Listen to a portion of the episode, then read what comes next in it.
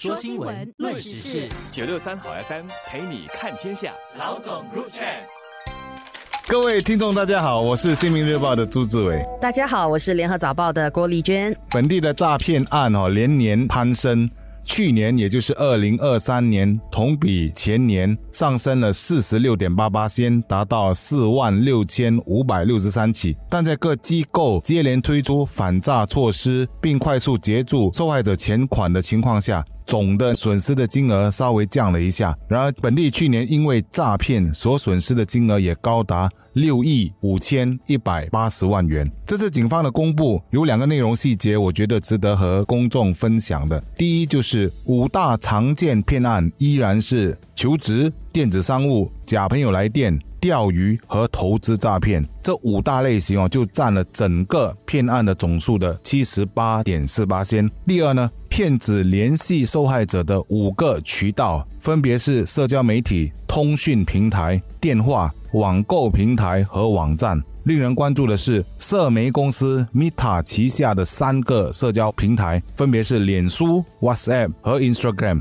最常被骗子滥用。在我国，骗案逐年上升的趋势，确实是一个值得关注和多加探讨的现象。尽管各界无论是执法单位、电信公司或者银行，都已经推出了防范措施，加强了防诈骗的宣导工作、执法行动各类的防诈措施，但去年却仍然发生了大约五万起的诈骗案，比前年是多了百分之五十。那志伟有提到，涉案的金额是略微少了一些，但是我觉得。新加坡人上当的情况还是挺让人担心的。夸张一点的说吧，防诈的宣导工作几乎是已经做到铺天盖地了，为何还是一直有人上当呢？我觉得一个最主要的原因是社交媒体的普及。许多人都有每天刷社媒的习惯，这也成为了骗子下手的一个主要管道。就是去年有大约三分之一的骗案，或者是大约一万三千多起骗子通过社交媒体来联系受害者。那在这方面，社交媒体的公司必须承担起一定的责任，不可能只注重自己的商业利益。如果他们愿意在平台上采取更多的防诈措施，例如当发现骗子设骗局之后，赶快的采取杜绝行动的话，就能避免更多人上当了。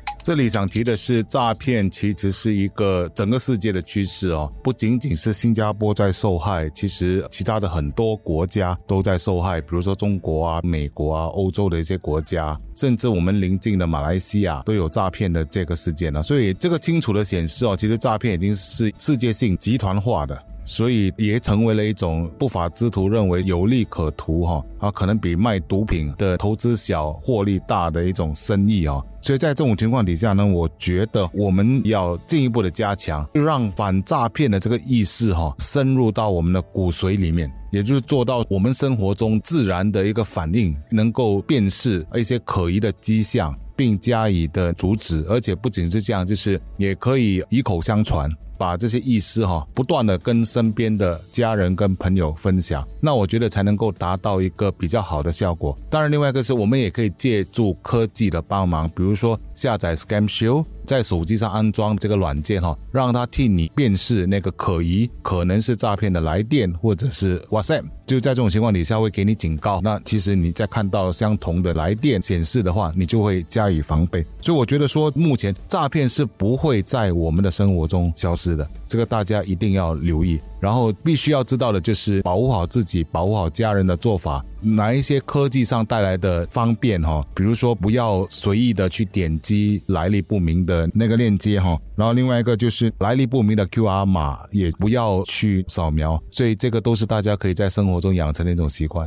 若我们是看被骗的人的岁数的话，那其实二十至四十九岁的人是占了大约七成。那与比较年长的国人相比，这两个群体的人都比较经常上网。那因为很熟悉网络世界的操作啦，无论是购物、进行转账、看新闻等等，都是以互联网为主的。也因为可能对上网相当有把握，所以有时候会少了一份防备心，让骗子有机可乘。这组数据对我和我的同辈来说，可能是很好的提醒吧。有时候在新闻报道。中看到一些被骗的个案，就会觉得怎么对方这么傻，这么容易上当。但是我也总是会一再的提醒自己，人人都可能上当。现在的骗子很懂得抓住人性的弱点，无论如何都不能掉以轻心。在进行任何网上交易时，一定要慎之又慎。例如说购物的话，要用获得认证的购物平台，不要被网上的一些促销给吸引了，为了省一点小钱而上当。那使用互联网银行时，就一定要查证网上的链接，不要不小心进入假网站。那我自己会大力推荐大家都使用各家银行推出的 Money Lock 服务。